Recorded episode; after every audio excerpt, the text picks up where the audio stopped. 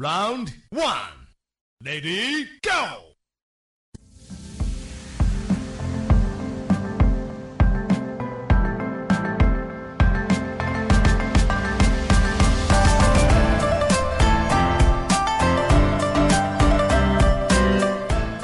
OK，各位听众宝贝们，大家好！千呼万唤始出来，我就是你们一直惦记的楚离楚老师。我不知道最近各位听众是不是跟我一样啊？我最近这种情绪特别的强烈，就是我越来越不敢看朋友圈了。为什么呢？就是我平时觉得我自己已经很努力了啊，我这么努力的工作，认真拼搏，每天早晨啊迎着朝阳起床啊，朝九晚五的下班，偶尔加个班，有时候饭都顾不上吃。我以为通过自己的不断进取，能够过上体面的生活，但是呢，偶尔闲下来看看朋友圈，总能给我一秒拉回现实。为什么呢？我朋友圈里面啊，不知道什么时候啊，我何德何能加了一群高富帅、白富美，时时刻刻在用他们的日常生活向我在表示，我是个地中地，混得太次了。不得不说，朋友圈是凡尔赛文学的集大成者。凡尔赛文学啊，这二零二零年年底的时候流行起来的一种说法，也是一个网络热梗吧。虽然当时呢，我没有专门出节目给大家科普，因为相信大家都明白了。那现在呢，咱们简单的来复习一下什么叫凡尔赛文学啊？凡尔赛宫都知道吧？还有凡尔赛玫瑰，这是一个漫画，意思就是表现的生活的很高贵啊、奢华呀，一点都不接地气儿啊。而且呢，他们有一个什么特点？总想通过一些反向的表述来不经意的透露出自己的优越生活，一般用来调侃。重点在于什么？重重点在于不经意、优越、奢华。总而言之，就是我们想不到的，我们生活达不到那种高度啊，在人家眼里面，那都是已经被嫌弃的了。大人啊！举个例子，哎呀，老公送了我一辆粉色的兰博基尼，这颜色选的也太直男了嘛！怎么跟他说我不喜欢这个颜色呢？高贵奢华吧，兰博基尼啊！不经意透露自己的优越啊，老公又送我兰博基尼，两个信息：首先，老公送得起；第二，哎，老公肯送我；第三，我有老公。你们这些单身吃土的人啊，都给我看看，我有老公，还有人疼，同时呢，又一又摆出一副淡淡的嫌弃，这颜色也太直男了吧？这就是凡尔赛的要素一。先抑后后扬，明贬暗褒，明贬还是明贬啊？明贬暗褒。第二，自问自答。第三，灵活运用第三人称视角。好，复习完了啊，咱们简单的看一下啊。其实说白了，什么叫凡尔赛？就是一种新型的炫富。因为你如果明确的在朋友圈里面炫富，哎呀，快来看啊，我有钱啊，我这我从外国买的，你们这些人买不起，可能会引起反感，从而让人把把你给拉黑。所以呢。这些人就开始暗戳戳的利用咱们中华文字的这个博大精深啊，看上去是抱怨嫌弃，这个学校里面怎么都停不了车呀？然后无意间发一张自拍啊，露出玛莎拉蒂的大粪叉子。表面上是在为学校不能停车而苦恼，实际上要把这个粪叉子的车标露出来，不但表明自己有豪车，还要表明自己不到二十就有豪车，还要表明自己开车上学。哎呀，一举三得。反正慢慢的呢，我就不敢看看朋友圈了，因为朋友圈总在提醒我自己混得很差。正准备迎头赶上的时候，说那不行，这。肯定是自己努力的不够啊，对不对哈？我也想能够去什么地方能够炫耀一把，让别人羡慕羡慕我，对不对？大概好像是发现了一点破绽。毕竟呢，生活当中也真的没有那么多有钱人，那他们都是怎么来的呢？啊，你们帮我分析分析。我给你们举个例子，这朋友圈老凡尔赛有这么一个老凡尔赛姐妹。以前呢是每隔三个月、两三个月吧，必然在朋友圈晒出国旅行的照片。今天去帕劳潜水，明天去冰岛看极光，后天在土耳其坐热气球。今年这不是特殊情况不能出国吗？这姐妹的日常就变成这样了。发个朋友圈，我以她的口气，你们感受一下啊。今天起床忽然就想吃火锅了，翻了翻手机，附近的火锅都太不正宗了。在一旁在一旁的先生呢，看出我的迟疑，马上就手机点了两下。就订了机票带我去成都。我说你不上班吗？他说没事儿，下午是个小的招标会，我让秘书去了。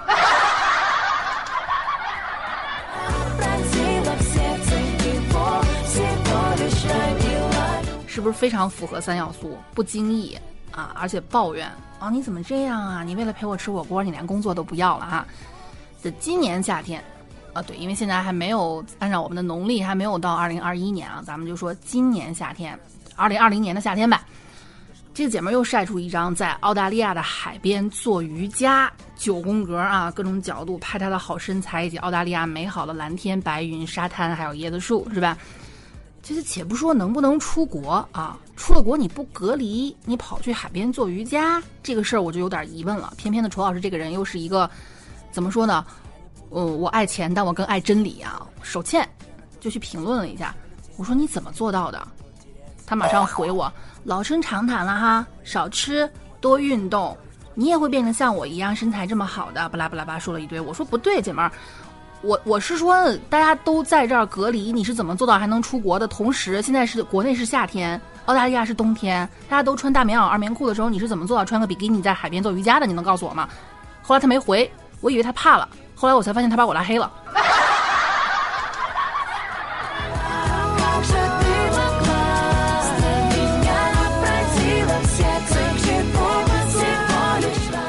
可能曾经大家一直深受这种炫耀风的毒害啊，敢怒而不敢言。直到呢，二零二一年底，有人用凡尔赛文学这样的一个网络热梗，把这一类的行为全部概括了，大家才明白哦，大家苦凡尔赛久矣。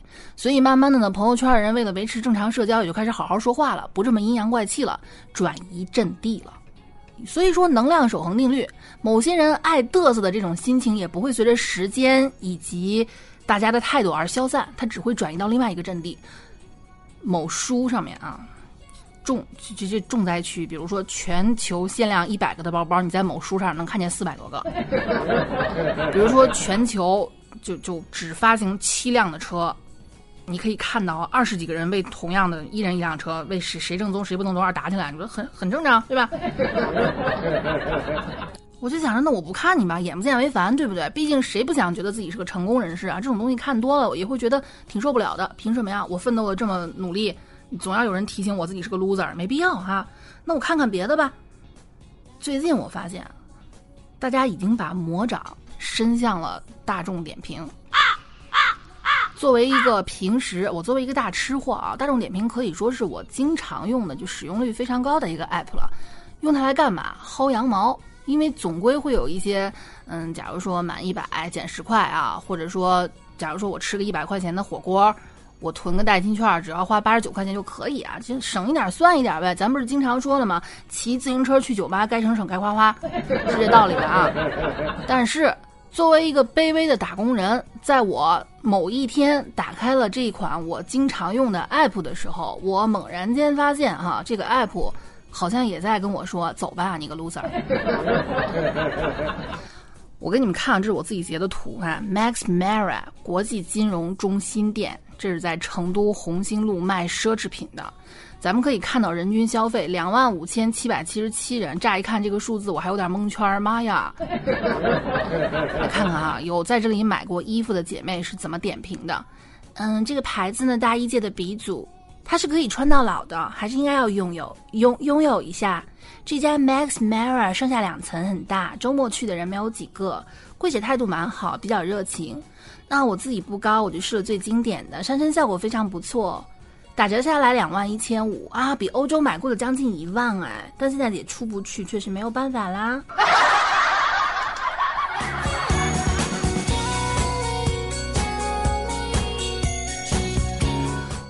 是满脑子都就是那个黑人问号脸啊，就是我打开的方式不对还是怎么着？人人都背爱马仕吗？随便吃顿饭比我一个月工资还高，人家买上一件大衣，我一年的收入没了。各种奢侈品是在告诉我不配拥有这个 app，是这意思吗？啊？因为在我印象，这是一一款非常朴实无华的这个省钱神器啊。从什么时候开始被各种酸到掉泪的这个反学发言给占占领了啊？是不是二零二零年全面小康只有我一个人掉队了啊？你谁也没来通知我一声啊？啊，再往下翻全是这样的啊！每年都会打个飞的去北京专门吃日料，就是这个开海的季节，两两一千五百元一位的超幸福的这个寿司，吃的这个快乐还情怀。算了，今年的海鲜不是很丰富，口感也不是太好，凑合吧，明年再来。为了一口快乐打飞的去北去北京，这就这跟我前面说的那个啊，为了吃吃个正宗火锅打飞机去成都有什么差别吗？对不对？当然了啊，真假存疑。好吧，就像那个姐们儿能够在冰天雪地，她可能不知道啊，人家南半球跟我们的季节是相反的，认为我们这儿是七月，哎，南半球也是七月，可能跟这姐们儿一样，只是想用各种精心的包装显示自己过得很好，仅此而已啊。结果一个不小心玩脱了，还碰上我这么一个耿直狗。所以这种啊，看看就得了，你要真的往心里面去啊，早晚把自己气出问题来呢。就是怎么说呢？其实勤俭节约一直是我们中华民族的一种传统美德。虽然呢，我们不不提倡这种纸醉金迷、一掷千金的生活，更加偏向于呢，即便是你你有钱，你生活富庶呢，你也得省着点花呀，是不是？但如今呢，其实每个人生活都不容易啊，为工作奔忙这么久，就想吃顿好的呀，想买个好礼物犒劳自己啊，这种心情是非常理解的，这是人之常情。嗯。你没必要这么炫耀吧？你这么炫是，对犒劳犒劳自己啊！其实也是为了回来之后能够更加高效的工作。其实这时候很多人呢，看着自己那么点儿兜里那么点儿工资呢，会舍不得花，花的时候挺心疼。哎，这时候一张信用卡的作用就体现出来了！咱们喜欢一家餐厅很久了，可是价格偏高，舍不得。但这几天的餐厅跟银行联合做优惠，持信用卡有折扣。折后这个价格呢？哎，你别说吃一顿了，我请女朋友吃一顿我都不心疼，对不对？看上一款手机呢，又舍不得买，正好这款手机可以刷信用卡分期购买，每个月需要还的数目对你来说毫无压力。或者呢，你要出去玩，当地景区和信用卡门票有折扣，当地的商场持卡可以满减。想要获得这些刚刚好的幸运啊，其实有一张兴业银行的信用卡就可以帮你得到。楚老师呢替大家看了一下兴业银行这个信用卡的种类啊，真的还挺多的，比如说这个星座卡。微信支付啊，也能在这个卡上面累积积分，这个非常厉害啊！而且呢，它是首年免年费的。咱们知道信用卡呢会有一个年费，你只要刷五次，次年的年费它也免。还有呢，这个白金卡，经常出差的朋友选它准没错。比如说机场的贵宾服务呀，还有公共交通工具意外险和快乐旅行险等等啊，这些你们全都能享受到。对于我这种网购达人来说啊，最心动的其实是淘宝卡，用支付宝消费也能累积积分。还有呢，颜值很高的这个桃花金卡，外貌颜值控，绝对啊，你看了会心动的。现在呢，新客户在线办卡，满足条件还能赠送，我我看一下，我数一下这是个人一二三四啊，六万六千六百六十六信用卡积分。这个活动时间呢是二零二一年的二月一日到三月三十一日，也就是说差不多两个月的时间结束，时间有限啊，两个月其实很快就过去了。那楚老师替大家去兴业银行的官网查了一下，这个积分的用处还是挺大的，能在兴业银行的商城里面直接用积分兑换商品。这个商品的涵盖范围还是挺广的，家用的小电器啊，或者我们的一些电动牙刷啊、美妆产品啊。有兴趣的听众呢，戳这期节目下方的小黄条，参加新用户的办卡活动，在线申请一张属于自己的兴业银行信用卡吧。其他的呢，使用须知以及优惠活动，大家可以先去官网了解一下，了解清楚之后，咱们再做选择。当然了，信用卡跟大家说一下啊，只是应急所用，比如说应付突发事件或者身体方面出了什么问题，同时呢，偶尔犒劳自己一下是没问题的。嗯，但是因为它是预支费用嘛，你借了你就要还呐，对不对？可能会发生这种。花起来控制不住的情况，或者万一你受这些凡尔赛的毒害，你觉得嗯，凭什么你们过这样的生活，我不管啊，我掏空我的信用卡，我也要过这样的生活，这是不可取的哈。还是希望听众朋友可以酌情考虑，在保证自律的前提下，有条件使用信用卡，避免给自己的财产和征信带来损失，这个是非常可怕的哈。就好像形容好酒也不能贪杯一样，信用卡虽好，不要乱花，听话，嗯。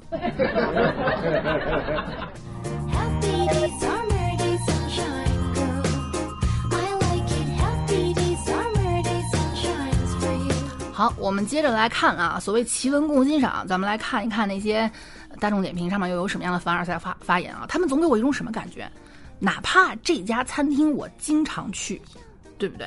就好像我跟你们说的肉夹馍，他给你形容成什么？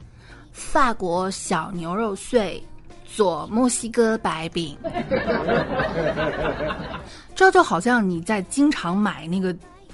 早晨买早餐的摊儿突然来了一个不会说人话的人，老板你好，加多一个蛋，而且今天有没有 extra egg？啊，今天的例汤是什么？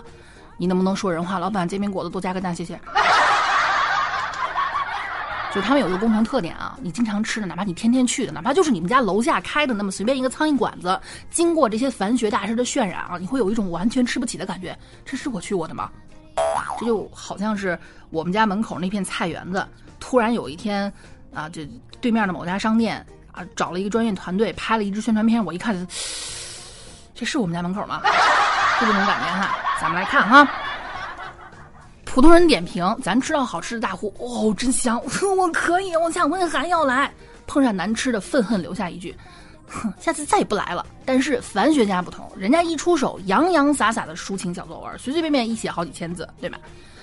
啊，在一起都一个月了，我才来补第一次约会的点评，哈哈，我还是在我们家某人隐晦的提醒下才来，好惭愧啊！因为我说我想吃惠灵顿牛排。某人就预约带我过来了，但是那天的天气真的好阴郁。如果有阳光的话，五十一楼的观景台应该会非常好。味道来说呢，除了一个清口贝的奶油是我不喜欢以外，其他都还不错。特别牛排很嫩，但是四个酱里面没有一个我喜欢的。西餐厅的 cheese 和黄油对我太不友好了。实际心思也没有放在吃的上面啦。虽然呢，现在跟我家那位有很多次约会，那天我依然记得他说笑的画面。爱你哟，比心。我想了想啊，你也不过就是吃了一顿人均差不多一百二十八，好吧，顶了天一百九十八的，咱们所有人努努力都吃得起的一顿海鲜牛排的自助吧啊，说的就好像是你沐浴着法国的晚风。不能说晚，不能说阳光了，因为人家说阴郁啊，沐浴着法国的晚风，以及头顶的乌云，还有时不时吹来的资本主义的臭气啊，把让你忽然一下觉得自己好像是上层公主的这这享受生活一样啊，反反反正我是不不不是太能理解。如果你们以为凡学家只有在评论区才会显出真身，那你们就错了，好吗？打开这款 app 的那一瞬间，他们就是与众不同的。普通人干饭，咱们是看评分、看销量。凡学家则是按价格，还要看倒序，那也就是说什么贵，老子先选什么，只买贵的，不选对的。哈，蛋糕当时是按了一个排序，按照一个排排价倒着找的，成都最贵系列。不过了解一下价格还好啦，也没有那么夸张啦。我周五生日，周四看到了现场直播，哇，这全是我的创意，做的很逼真。不足之处就是配送太不专业了，居然是一个顺，居然是一个顺风车。你们都不晓得找一个冷链过来吗？你看三要素抱怨顺风车配不上高贵的我，不用冷链的东西本公主不吃，这是抱怨。以及暗戳戳的啊，我都是找倒叙。你们这些穷货、穷鬼，你们去看销量、看评分吧。高贵如我都是看倒叙，以及这是全成都最贵的。可是对我来说，so so whatever 啊，没有很贵啊。我不晓得这点小钱哈，为什么你们认为它很贵呢？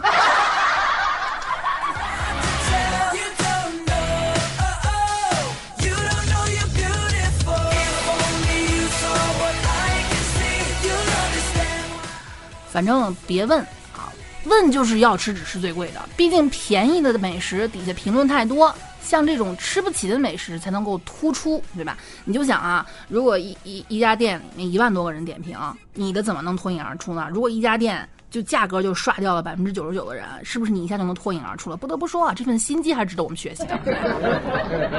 虽然说有嘴就能吃，但想要评论，但要论美食品鉴的功底，非凡学家莫属。店里卖的东西正不正宗，他们已经看一眼就已经了然于胸了啊！你说这份宛如食神在世的底气从哪儿来？别问问，就是在外国生活过。我怀疑他们这个灵感应该取自于溥仪，为什么呢？溥仪只需要斜眼看一眼，你卖的这个文物是假的，为什么啊？和我们家的不一样。看看这个哈。疫情期间出差，正好和朋友一起去了这家，据说，呃，据说是王思聪打卡过的日料店。我觉得吃日料就是要坐在板前啊，他们一边切一边吃，不然总差点意思。啊，为什么这么说？初中的时候我曾经交流过日本，在北海道的札幌读书一年多，后来也经常去看寄宿家庭哈旅行。我觉得味道还好啦，但是挺像日本当地的感觉，服务也还好，可是总是差点意思。希望你们继续努力哈。棒，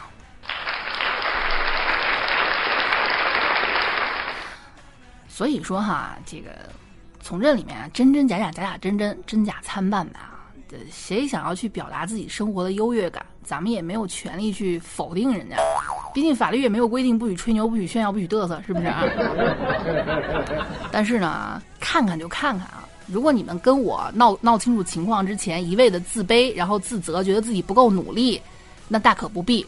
因为你永远也不知道这些人吹完牛之后，把手机锁了屏啊，就可一可能会吃那个囤了好几天的泡面。你也永远不知道那种所谓最贵的下午茶是不是名媛或者男名媛拼单拼来的，一个人凑个四五十块钱啊，穿的好好的，衣服说不定都是借的，包也是租的，化个妆啊，拍上两百多张朋友圈，陆陆续续能发一个月，对不对？当然了，我们还是要抱有善良一点的心。真正的有钱人有吗？一定是有的。那我们除了羡慕要干什么呢？干什么？醒醒吧，好好干你的活吧，还能干什么？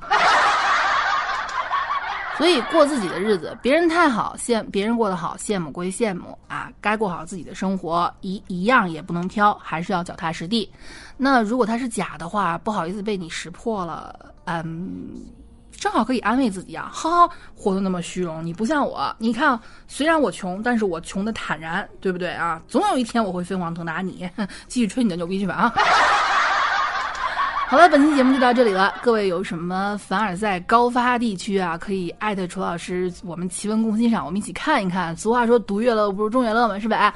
好了，各位听众朋友们，不要忘记戳这期节目上面的小黄条，去了解一下兴业银行的信用卡。它即便不能让你顿顿凡尔赛，让你一顿凡尔赛，基本上还是没什么问题的哈。好的，我们下期再见。